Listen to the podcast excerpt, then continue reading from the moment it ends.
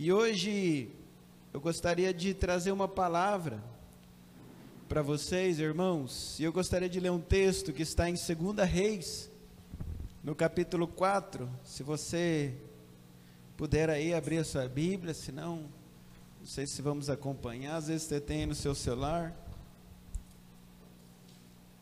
Eu quero ler 2 Reis 4.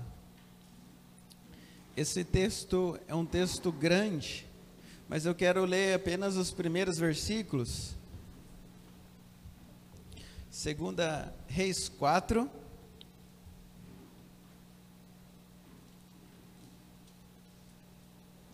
A partir do, do versículo 8. Eu quero ler do 8, do 8 ao 17. Segunda Reis 4, 8. Amém? Glória a Deus. Diz assim: Certo dia passou Eliseu por Sunem, onde se achava uma mulher rica, a qual o constrangeu a comer pão. Daí, todas as vezes que passava por lá, entrava para comer. Ela disse a seu marido: Vejo que este que passa sempre por nós é santo homem de Deus. Façamos-lhes, pois, em cima um pequeno quarto, obra de pedreiro, e ponhamos-lo e ponhamos-lhe nele uma cama, uma mesa, uma cadeira e um candeeiro. Quando ele vier à nossa casa, retirar-se-á para ler. Um dia, vindo ele para ali, retirou-se para o quarto e se deitou. Então disse o seu moço, o seu moço Gease: Chama essa sunamita. Chamando a ele, ela se pôs diante do profeta. Este dissera ao seu moço: Dize-lhes: Eis que tu nos tem tratado com muita atenção. Que se há de fazer por ti? Haverá alguma coisa que se fale a teu favor ao rei ou ao comandante do exército? Ela re respondeu: Habito no meio do meu povo. Então disse o profeta: Que se há de fazer por ela? Geaz respondeu: Ora, ela não tem filhos, e seu marido é velho. Disse Eliseu: Chama Chamando a ele, ela se pôs à porta. Disse-lhe o profeta: Por esse tempo, daqui a um ano, abraçarás um filho. Ela disse: Não, meu senhor, homem de Deus, não mintas a tua serva. Concebeu a mulher e deu à luz um filho, no tempo determinado, quando fez um ano, segundo Eliseu lhe dissera. Eu quero orar novamente, feche os teus olhos. Senhor meu Deus, obrigado por esse dia, por essa semana. Nós nos colocamos à Sua presença, clamamos, Espírito Santo, venha sobre nós, Espírito Santo, venha soprar, Senhor. Deus, eu oro que eu me diminua para que o Senhor cresça.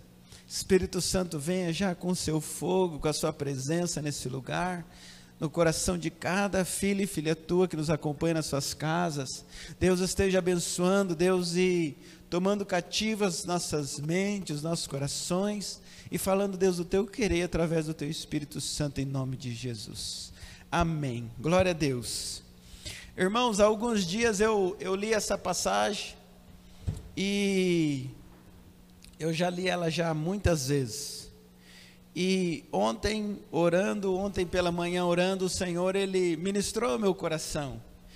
E esse texto, e eu entendi que seria esse texto ao qual o Senhor ele estava ministrando ao meu coração para compartilhar aqui com os irmãos. O pastor durante a semana me fez o convite, ontem eu orando, eu lembrei desse texto, o Espírito Santo ele ele falou forte ao meu coração com esse texto. Um texto que já que aconteceu por volta de, dos anos 874 antes de Cristo, até os, os anos talvez 782. E o contexto dessa história, eu não sei se você conhece ou não, não sei se você já leu ou não, não sei se você já foi ministrado ou não, mas essa história conta sobre Eliseu e essa mulher sunamita. E Eliseu, até o que nós sabemos, Eliseu ele morava em Samaria. E Eliseu ele percorria mais ou menos 56 quilômetros até chegar ao Monte Carmelo. De tempo em tempo, Eliseu ele saía então de Samaria, ele ia até o monte. E Eliseu ele percorria, alguns dizem, alguns estudiosos dizem, alguns comentaristas dizem que Eliseu ele viajava em torno de 56 quilômetros. E ele de Samaria, ele ia sempre para o Monte Carmelo, porque no Monte Carmelo era o lugar onde ele fazia os seus retiros. Era no Monte Carmelo que ele se dedicava ao Senhor, que ele buscava a orientação de Deus, é onde ele se abastecia, é onde ele estava mais perto da presença do Senhor. Ah, alguns comentários dizem que o Monte Carmelo ele ficava em torno de mais de 500 metros de altura, então Eliseu ele percorria um, uma, um, um, um grande é, é, uma grande distância. E Eliseu, ele sempre passava por Sunem. Ele passava por essa cidade, Sunem.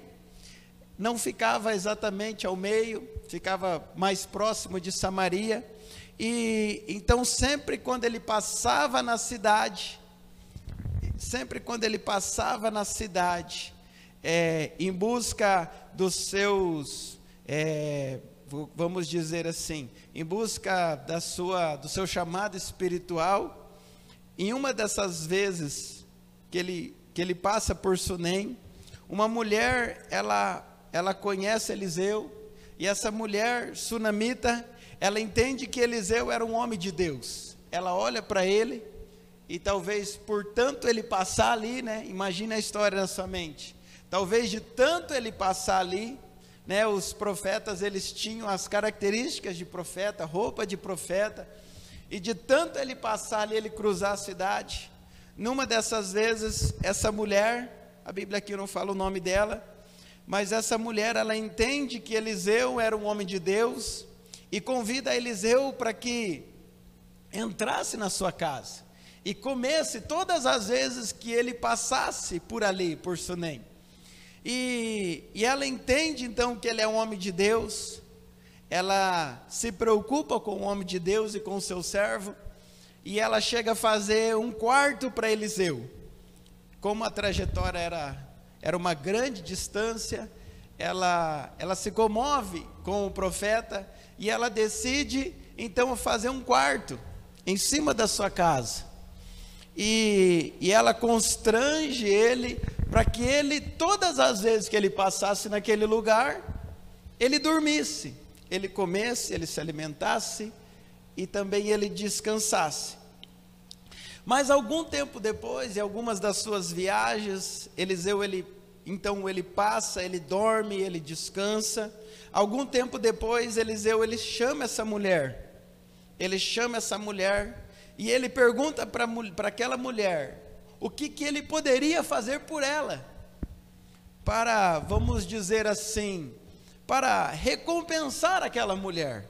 Ele chama ela e fala: Olha, o que, que eu posso fazer por você? Ele diz assim: Olha, haverá alguma coisa que eu fale ao seu favor, ao comandante do exército, ao rei? E ela, e ela, e ela não pede nada. Aquela mulher, ela não pede nada.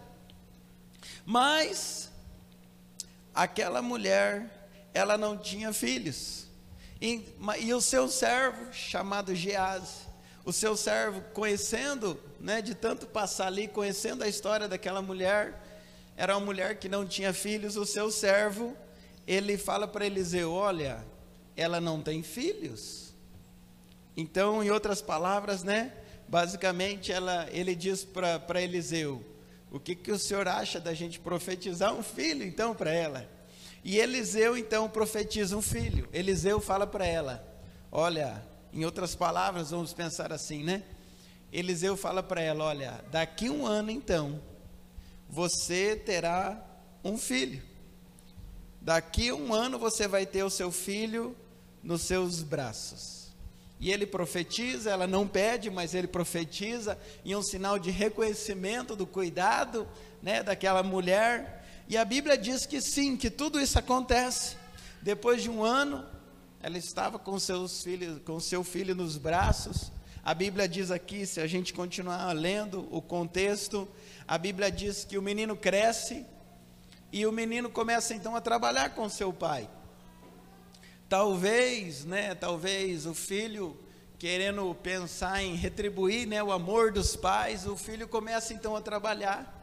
E em um daqueles dias de trabalho, ele vai, ele sai com o seu, com seu pai, mas ele sente uma grande dor de cabeça. Então o pai fala para o seu, pro seu servo: leve o meu filho até a sua mãe. E a Bíblia diz que ele fica deitado nos, nos joelhos né, dessa mulher durante meio dia aquele menino morre. Aquele menino que era que foi profetizado, ele vem a falecer, ele vem a morrer. E, e o texto nos diz que aquela mulher, aquele, o texto nos diz que aquela mulher, ela vai, ela pega o menino, ela coloca lá no quartinho do profeta, lá no quartinho do profeta, e ela vai até o monte, ela vai até o monte, ela prepara um carro, prepara um servo, ela vai até o monte, para falar com o profeta, e chegando lá, o profeta entende a sua dor, então o profeta Eliseu, ele fala para o seu servo: Olha, meu servo, pegue o cajado e vá até a casa dela. Vá até a casa dela.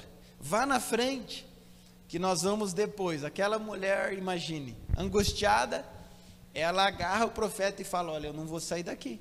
Se você não for comigo, eu não vou sair daqui. Então ele manda o seu servo na frente com o seu cajado e dá uma ordem para o servo e diz para ele o seguinte: Olha, você vai lá, você pega o seu cajado e você coloca sobre o rosto do menino. E então eles vão atrás do servo. Mas chegando lá, o servo Gease, obedecendo ao, ao, ao, profeta Eliseu, ele chega lá, ele coloca o cajado, símbolo de autoridade, coloca sobre o menino, mas nada acontece. Então ele volta, ele volta para ter com o profeta ele volta para ter com o profeta e diz: Olha, nada aconteceu. E a Bíblia diz que Eliseu então vai até a casa dessa mulher. E ele entra no quarto.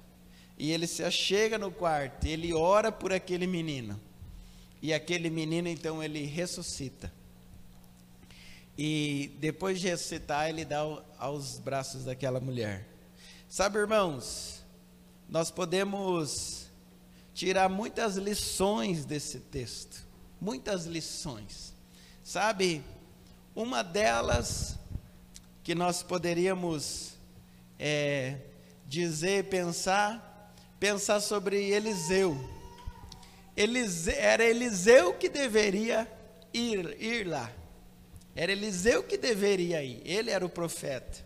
Ele era o responsável por aquele menino mas ele manda o seu servo ir na frente. E o servo chegando lá, ele faz o que é mandado e nada acontece. A segunda lição que a gente poderia dizer é que aquele servo, ele fez o que foi mandado. Aquele servo, ele fez o que foi mandado. Mas dá a impressão que aquele servo só fez o que era o que foi lhe mandado. A Bíblia não fala que ele orou, a Bíblia não fala que ele fez nada. A Bíblia só fala que ele chegou e fez somente o que o profeta mandou. Mas a Bíblia diz que que Eliseu ele tem uma postura diferente quando ele chega.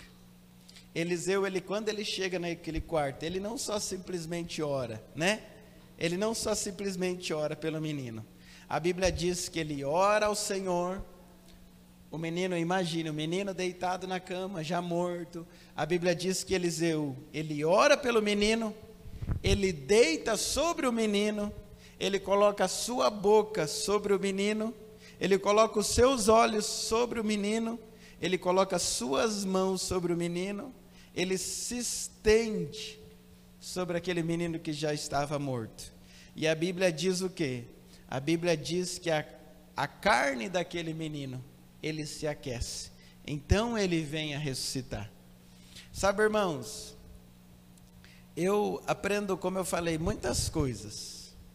Eu entendo que uma das coisas que, que Eliseu ele tenta fazer, e que às vezes nós tentamos fazer é, Eliseu ele tenta adiantar o processo. Ele então ele diz para o servo: Olha, vai na frente e faça o que eu estou te mandando.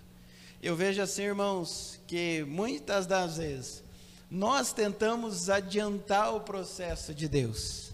Nós tentamos adiantar as coisas nas nossas vidas. Mas ontem orando o Senhor falava ao meu coração, Douglas, não tem como adiantar. Não tem como estar ansioso. O que tem que ser feito é o que tem que ser feito. Não adianta, não adianta adiantar as coisas. A segunda coisa que eu penso é que a nossa oração, irmãos, é que vai fazer toda a diferença. Se nós não tivermos uma vida de oração, irmãos, tem coisas na nossa vida que vão morrer. Tem coisas na nossa vida que não vão ressuscitar. Tem coisas das nossas vidas que não vão para frente. Se nós não tivermos uma vida de oração, uma vida de oração, mas o que é uma vida de oração? É todos os dias estarmos orando ao Senhor. A primeira coisa que Eliseu fez, ele orou ao Senhor. Depois ele tomou as suas atitudes. Depois ele se coloca sobre o menino. Às vezes, irmãos, o que, que nós fazemos? Nós primeiro, primeiro temos as nossas atitudes. E por último, o que, que nós fazemos? Nós oramos ao Senhor. Às vezes parece que a gente tem as nossas posturas, as nossas ações, e depois a gente quer orar e falar com Deus: Deus, deu errado. O Senhor não sabe, o Senhor não está vendo, mas às vezes Deus olha para nós e fala assim: Mas eu não te mandei fazer isso. Você não orou, você não agiu na minha direção. Irmãos, nós precisamos ser uma igreja que ora. Nós precisamos ser uma igreja que anda na presença do Senhor.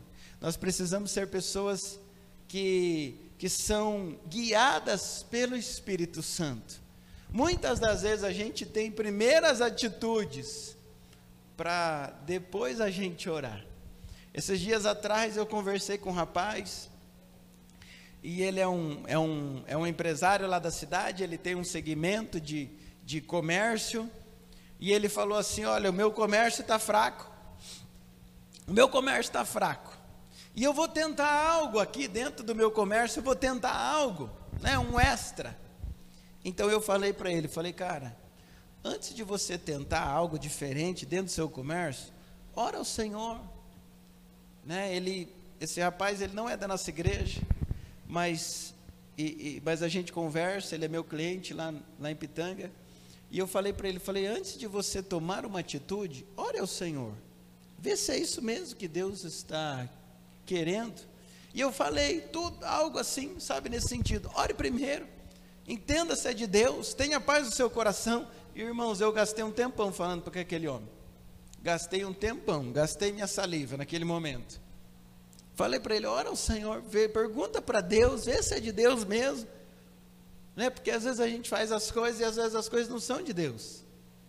Depois que eu gastei minha saliva, gastei meu tempo, tentei ajudar ele, ele virou para mim e falou assim: É, é verdade, pastor.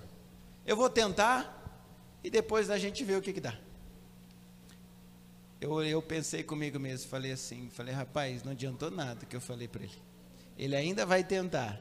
E aí a gente, né, as pessoas, a gente né, usa aquela expressão que, ah, vamos ver se é de Deus, vamos ver se Deus quiser. A gente fala assim ou não fala?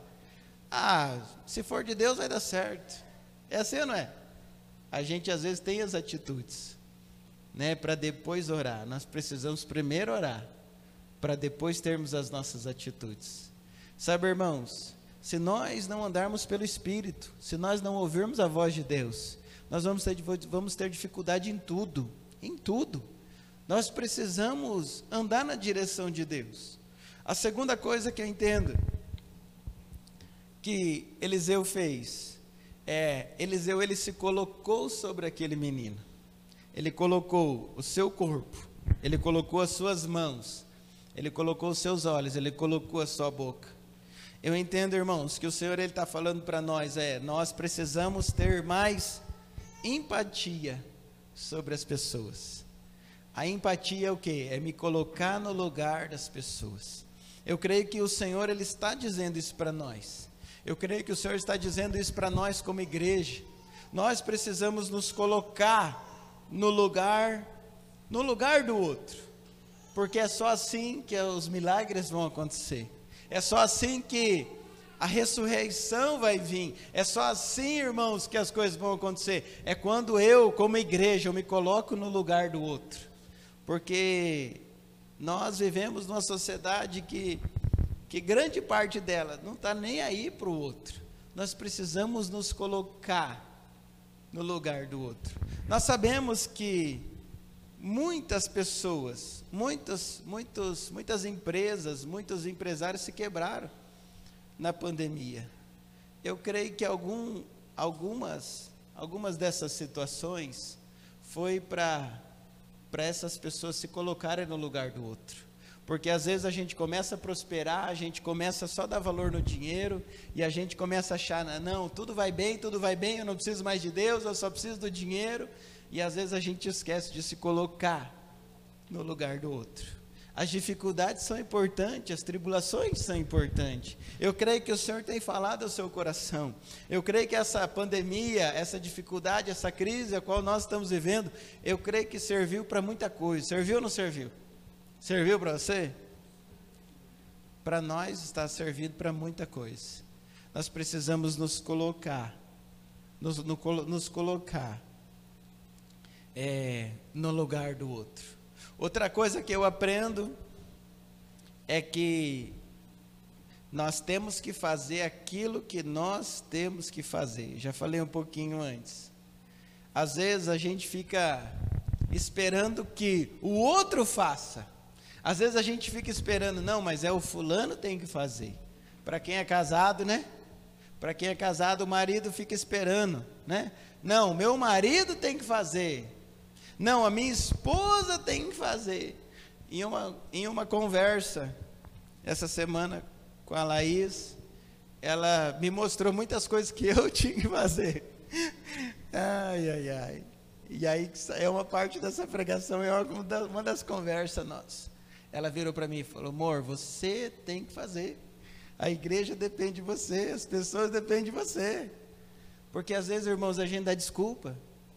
Às vezes a gente dá desculpa, às vezes a gente não, não assume o nosso papel. Sabe?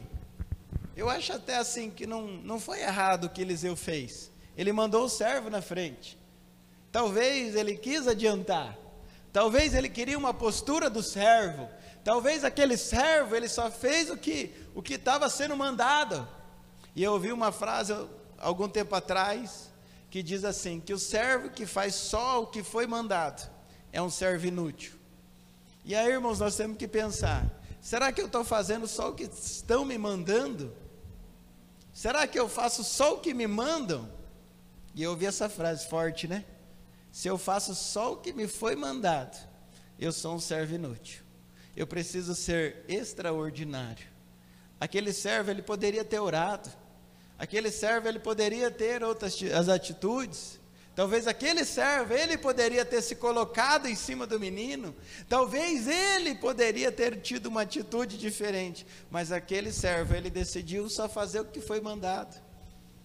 Sabe, irmãos, é claro, nós precisamos, nós precisamos fazer além, além daquilo que estão me pedindo, eu preciso fazer além.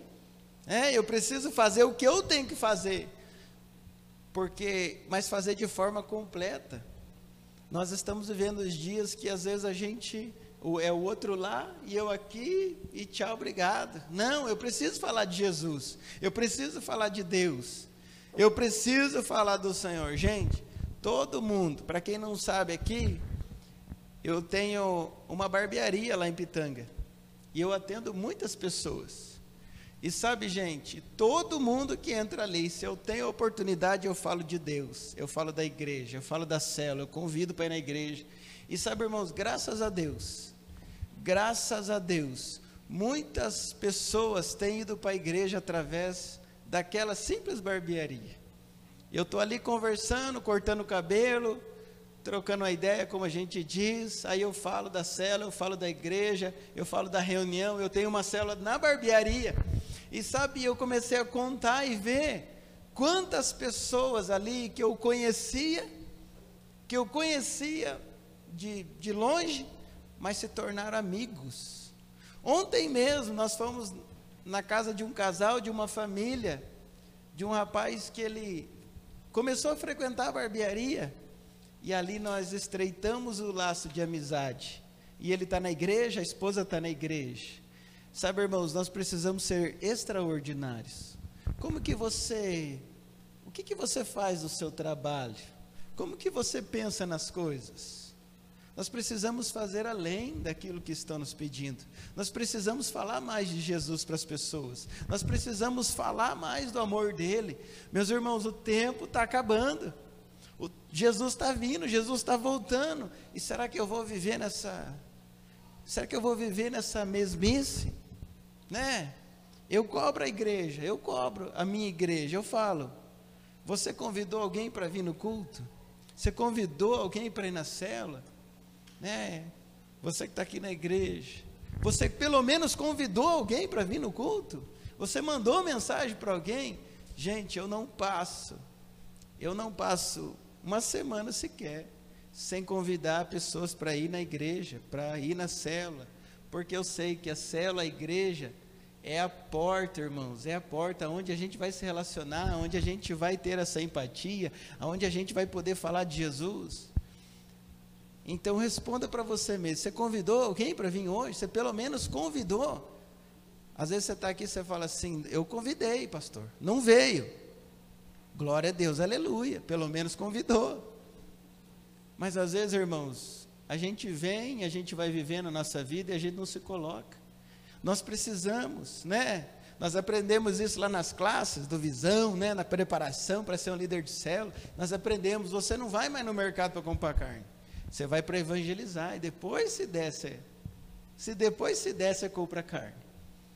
Você não vai mais no mercado para fazer compra, você não vai, você vai para evangelizar, para falar de Jesus no seu trabalho. Se o teu trabalho não é para glorificar o Senhor, meu irmão, as coisas estão erradas. E a gente precisa arrumar essas coisas as coisas precisam, né?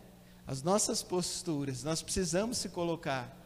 Tem coisas que já morreram, tem coisas que precisam ressuscitar. Mas vão ressuscitar quando? Vão se ressuscitar quando a gente tem as posturas certas. Tem coisas que às vezes você fala assim, poxa vida, mas não vai para frente, mas não dá. Mas qual é a sua postura diante disso? Né? Outra coisa é, não adianta querer fazer, isso o Senhor fala muito comigo, sabe? Não adianta querer fazer aquilo que não é para eu fazer. Porque às vezes a gente não faz o que é para a gente fazer e quer fazer o que não é para a gente fazer. Sabe? Esses dias eu fiquei, eu fiquei muito empolgado para entrar na política. Fiquei empolgado, me convidaram e querendo aquele negócio, aquele auê. E eu fiquei empolgado, mas eu fui orar. Eu falei, rapaz, mas será que é de Deus esse negócio para mim? Eu fui orar primeiro, né? Quem estava me convidando ali falou assim: não, pastor, vamos, vamos, senhor tenta ser vereador e tal, e não sei o quê. Eu falei, cara, não é assim que funciona na minha vida. Eu preciso orar primeiro, preciso falar com a minha liderança, eu preciso falar com a minha, com a minha igreja, com meus líderes. Aí, se eu entender de Deus, aí é de Deus, senão não adianta. E o Senhor, até segunda ordem, eu acho que política não é para mim. Política não é para mim, mas eu tenho desejo. Mas o Senhor fala no meu coração: não adianta querer fazer, cara. Não adianta querer fazer o que não é para você fazer. Irmãos, você tem que entender o que, que é para você fazer. Qual é o seu chamado, qual é o seu propósito. De repente você está aqui e você fala: ah, nem sei. Está atrasado. Nós precisamos saber qual é o meu chamado. Eu entendo qual é o meu chamado. Eu entendi. Eu entendi. Meu chamado é em Pitanga. Já pensei muitas vezes em embora, já passei perrengue, já passei tribulação. Irmão, já passei muita coisa, já passei situações financeiras terríveis em Pitanga, sabe? Já passei situações financeiras assim de, de, de sair com o povo da igreja, comer um lanche. E lá tem, o, tem um lanche lá, irmãos. Não vou falar o nome para não fazer propaganda. A não ser que ele me pague um cascai, né? Está na internet aí. Irmãos, tem um lanche lá que o lanche é cincão. A gente brinca que é o X pobre. E a igreja, nós tudo pobre, né? Tudo pobre. Os carrão lá é Fusca. É os, os, os mais novos. E aí a gente, os pobres, ia lá, no camarada lá comeu de cincão, porque o cincão era grande, era regado, né? Tinha mais batata palha do que isso aqui, daí ficava desse tamanho. Nós já chegamos assim, irmãos, passar por momentos terríveis de chegar lá, todo mundo está comendo. E aí eles falaram assim, pastor, quer comer? Quer comer? Vai comer, pastor?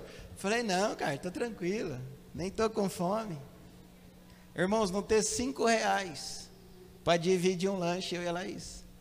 Mas, quando a gente passa os perrengues, irmão, quando a gente passa os perrengues entendendo qual é a palavra, sabe, a gente pensa em desistir, mas não desiste porque eu sei qual é a palavra. Sabe, hoje, graças a Deus, a gente tem melhorado. Hoje a gente já consegue comer o de cincão. Até dezão, é. Sabe, irmãos, mas, mas a gente precisa entender qual é a palavra, né? A gente precisa entender qual é a palavra. A gente precisa entender qual é o propósito, qual é o propósito da minha vida. E um, do, um dos, dos dias de um dos tempos assim de mais perrengue da minha vida, sabe? Acho que foi começo do ano passado. A gente quebrado, arrebentado, sabe, emocionalmente, as coisas difíceis, tudo difícil. Eu conversando aqui com o pessoal da igreja, a igreja de vocês bombando, sabe? E a nossa, a nossa igreja está quase morrendo. A nossa igreja já estava no tu, tu, estava assim, sabe? Estava quase morrendo, irmão. Estava quase morrendo. Aí eu lembro até hoje. A gente estava lá no escritório do Ricardo. Acho que foi o Wesley virou para mim, pastor, por que, que o senhor não vem embora? Lembra, Wesley?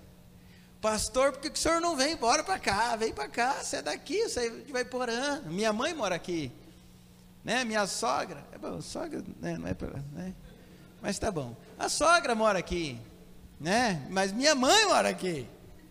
Aí ele falou, cara, vem para cá, igreja, seu, seus amigos aqui, eu sou amigo de muitos dos meninos aqui, do pastor Juliano há, há mais de 15 anos.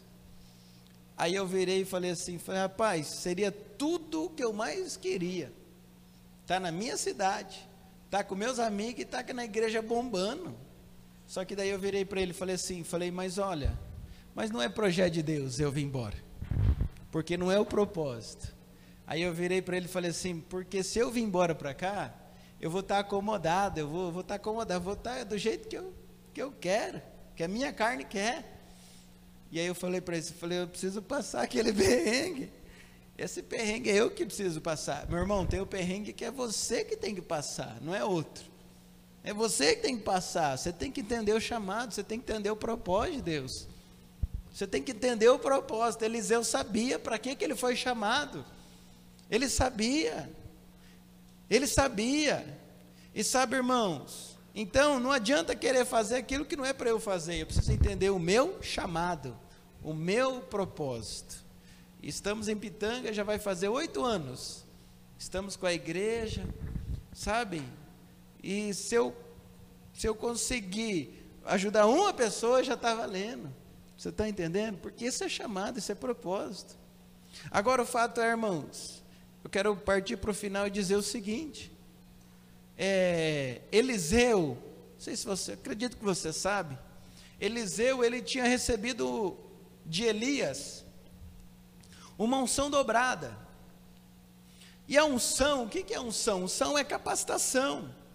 E eu creio, irmãos, nós temos sobre nós uma unção, uma capacitação, e é uma capacitação dobrada. Você tem sobre você uma unção dobrada, uma capacitação dobrada. A unção, a unção dobrada, vamos dizer assim, a porção dobrada, meu irmão, era para o filho primogênito. Então havia uma porção para cada filho. E havia uma porção dobrada para aquele filho que nascia primeiro. Eliseu, ele tinha porção dobrada, porque ele andou com Elias ele tinha uma capacitação maior sobre ele. Mas nós hoje temos sobre nós, e eu quero explicar para você. Nos tempos de Jesus, e, e antes também, um pai, ele podia deserdar o filho. Você sabia disso? O pai, ele podia deserdar o filho, o filho mais velho, falando assim: Eu não vou te dar essa porção dobrada. O pai poderia virar para o filho mais velho e falar assim: Eu não vou te dar essa porção dobrada.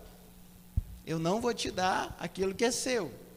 Ele podia deserdar o filho, mas o que, que ele tinha que fazer? Ele tinha que colocar um outro filho no lugar, para então dar essa porção dobrada, da herança dobrada.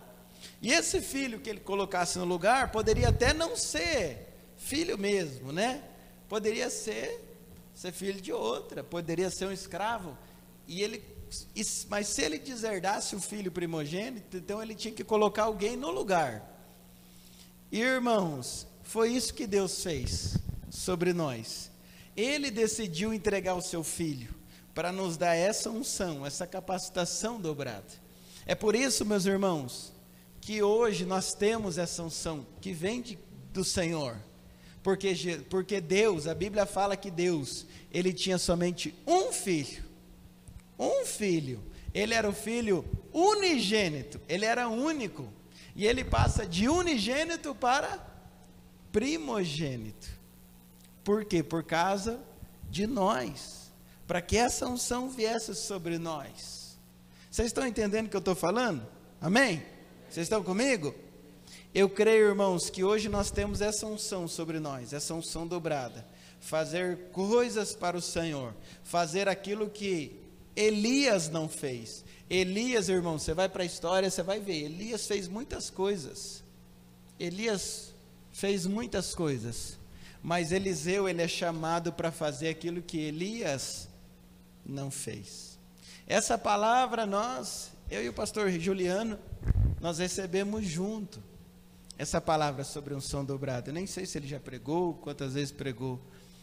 Por que, que eu estou falando isso? Porque nesses dias o Senhor ele tem queimado ao meu coração. Ele tem falado assim para o meu coração, para a minha igreja, para a nossa igreja. Ele tem dito assim: vocês vão fazer coisas que os outros não fizeram. Vocês vão fazer.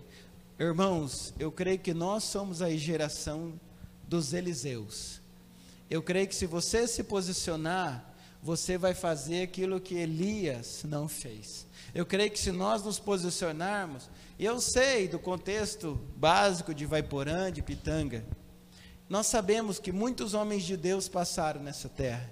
Nós sabemos que muitas mulheres de Deus passaram por aqui. Muitos já morreram. Muitos fizeram muito e fizeram bastante. Mas irmãos, olha aqui para mim. Eu estou entendendo que o Senhor está nos chamando a fazer aquilo que ainda não foi feito. O Senhor está nos, capacita nos capacitando. O Senhor está nos dando suporte. Agora você e eu, nós precisamos nos posicionar. Nós precisamos entender o que, que o Senhor está me, me, me mandando fazer. O que, que eu tenho que fazer, aonde eu tenho que colocar as minhas mãos, onde eu tenho que colocar a minha vida, o que, que eu tenho que me posicionar, porque se você e eu, se nós como igreja, irmãos, se nós não nos posicionarmos, irmãos, nada vai acontecer. Existem muitas coisas, muitos projetos, muitos sonhos que já morreram. Mas que, irmãos, se nós nos posicionarmos, essas coisas vão ressuscitar. Essas coisas vão ressuscitar. Sabe, eu gosto muito de eu gosto muito de Ezequiel, acho que é o 37, Vale dos Secos, 37 ou 47? 37. Ezequiel 37. Vale de Ossos Secos. Ali estava um exército. Eu gosto muito, o Senhor fala muito ao meu coração. Ele fala muito sobre profetiza, Douglas. Profetiza aquilo que não aconteceu, profetiza aquilo que você entende de Deus. Irmãos, e durante muito tempo eu, eu profetizei. A Bíblia fala para a gente trazer, que Deus traz à existência aquilo que não é. Então, durante muito tempo eu profetizei, profetizei, profetizei. Eu tenho lutado, nós temos lutado para uma igreja grande, para uma igreja relevante, para que pessoas sejam salvas pelo amor de Deus. E um desses dias, eu orando, o Senhor, ele falou ao meu coração: Eu já te dei um exército, Douglas. Eu já te dei um exército. Eu falei: Ô Senhor, obrigado, hein? Já me deu um exército. Oh, glória a Deus. Deus falou assim para mim: a única coisa, né, Douglas? Que ainda são um monte de osso. São, estão tudo sequinho. Então tudo sequinho, mas depende de você. Então eu recebi essa palavra, eu falei, Senhor, o nosso exército ainda está morto. O nosso exército ainda está seco. O nosso exército ainda está esparramado, caído, morto. Tão morto que está sequinho. Irmãos, nós precisamos, nós precisamos profetizar. Porque é a nossa profecia, a nossa vida, o nosso posicionamento que vai fazer com que essas pessoas que estão mortas nos pecados, essas pessoas vão ressuscitar. É o nosso posicionamento. E ontem orando, sabe, irmãos, foi maravilhoso. Ontem orando, o Senhor, ele, uma das coisas que ele falava assim, mais forte, ao meu coração ele falava é, é o seu calor. Fala para eles. Parece que assim, o Espírito Santo falava assim: fala para eles, porque é o teu fogo. É o teu fogo que vai ressuscitar as outras pessoas é aquilo que há sobre você. Eliseu, ele deitou sobre o menino. Eliseu tinha um fogo que de tempo em tempo, de Samaria, ele ia para o Carmelo e voltava. Ele ia, ele voltava. Ele tinha uma chama, ele tinha um fogo dentro dele, que aquele fogo queimava. E eu creio, irmãos, que espiritualmente, eu creio que espiritualmente é o fogo que tem dentro de nós que vai queimar nas outras pessoas, que vai fazer as outras pessoas ressuscitarem. É esse fogo, meu irmão, que talvez você está aqui hoje. Talvez você que está aqui hoje, eu quero orar depois, tá? Talvez você está aqui hoje, você fala assim, pastor, eu estou aqui, estou sentado, estou bonitinho, estou aqui na minha casa, mas aqui já está morto. Esse fogo não tem mais fogo. Irmãos, você precisa andar com quem tem fogo. Você precisa andar com quem tem presença. Você precisa andar com quem tem Jesus, porque Jesus é esse fogo. É Ele, é o Espírito Santo em nós. É esse, Ele é o fogo, irmãos, que não nos deixa desistir. Então, quando você pensar em desistir, você pensa, irmãos, que o seu fogo está acabando. Aí você precisa ir para alguém, você precisa ir para o fogo, você precisa ir para a oração, você precisa conversar com alguém para que esse fogo cresça. E não só sobre você, mas também na vida de outras pessoas. Quando as pessoas começaram a ver o fogo que tem em você, dentro de você, meu irmão, aleluia. Nós vamos começar a incendiar as pessoas. Há muitas pessoas mortas. Há muitas pessoas que elas estão sorrindo por fora, mas elas já morreram por dentro. Elas estão mortas, elas já não sabem para onde ir.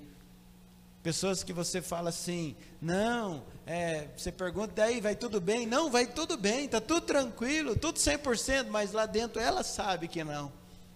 A gente sabe que não. É somente o fogo dentro de nós, irmãos, que vai ressuscitar essa cidade. É somente esse fogo que vai tra trazer de volta, irmãos, a presença do Senhor. E sabe, eu quero terminar e dizer, dizer o seguinte: esse fogo ele vai começar lá no seu quarto. Esse fogo vai começar lá no, no seu particular com Deus. Porque Mateus 6,6 diz o quê? É no quarto. Entra no quarto e busca o teu pai em secreto, porque secretamente ele vai te recompensar. Sabe, irmãos, é no secreto, é no quarto, é na busca diária com o Senhor. É ali, meu irmão, como tem sido o seu quarto? Como tem sido a sua busca com Deus?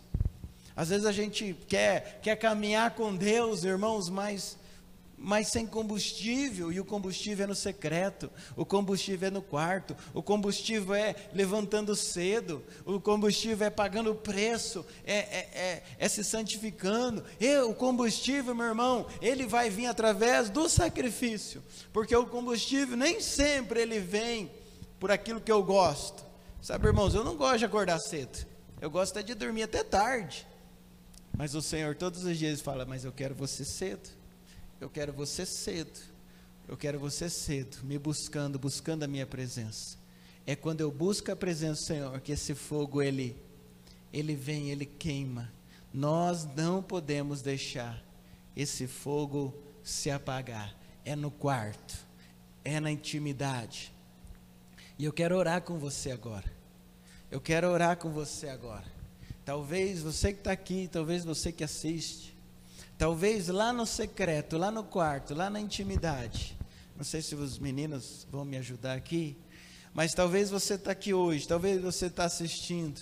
Talvez você por fora é uma coisa, mas lá dentro, no secreto, você sabe, meu irmão, você sabe que ali tem algo que não está cheirando bem. Você sabe que no secreto tem coisas que estão mortas.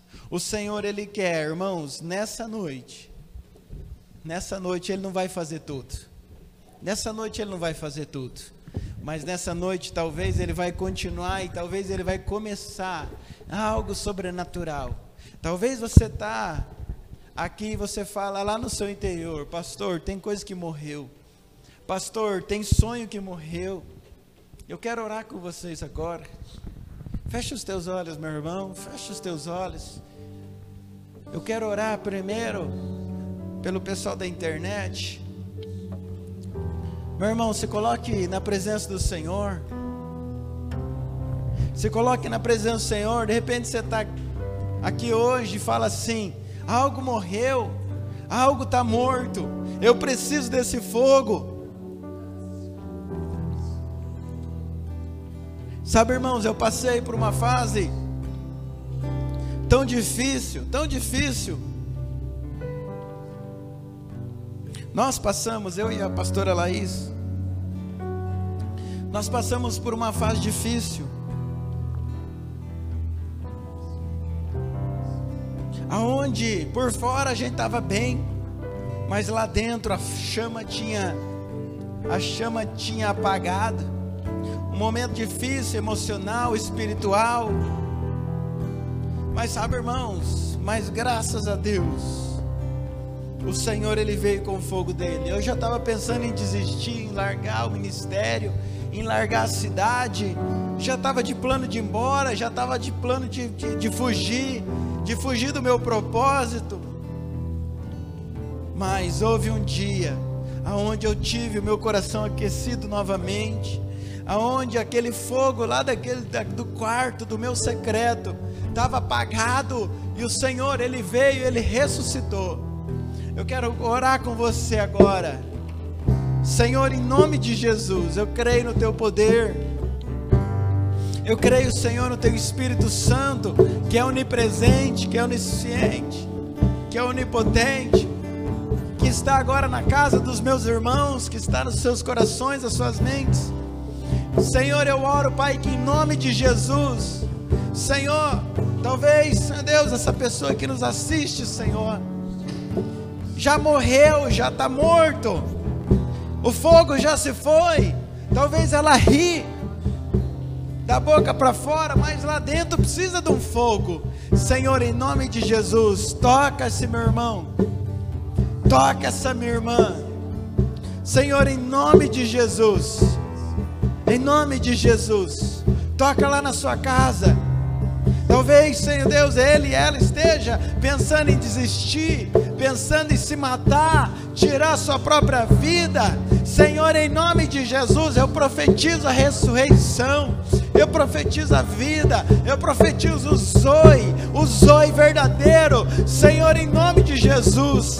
Traz essas pessoas, Senhor, e nos ajuda, Senhor, a nós nos colocarmos sobre essas pessoas, o nosso corpo sobre esses, sobre essas vidas, nossas mãos sobre essas vidas, a nossa boca sobre eles, os nossos olhos, a nossa mente. Senhor, em nome de Jesus, esteja tocando, Pai, a vida dos meus irmãos. Eu quero te dizer, meu irmão, que me assiste, o Deus tem um projeto, Deus tem um propósito na sua vida, Ele não desistiu de você. Ele te ama e aquilo que ele falou, ele é fiel para cumprir. Ele te chamou desde o ventre da sua mãe. Ele te ama. Ele te quer. Ele te abençoa. Ele te chamou pelo nome. Em nome de Jesus. Ouça o Senhor te chamando pelo nome. Ouça o Senhor te chamando pelo nome. Meu filho amado, meu filho amado, você não fez nada e você já é filho. Você é filho, você não fez nada e você já é filho amado do Senhor. Senhor, abençoa os meus irmãos nas suas casas, nas suas vidas, nos seus trabalhos, naquilo que eles têm. Meu irmão, você aí na sua casa, que Deus te abençoe, que Deus te guarde, que Deus te use em nome de Jesus.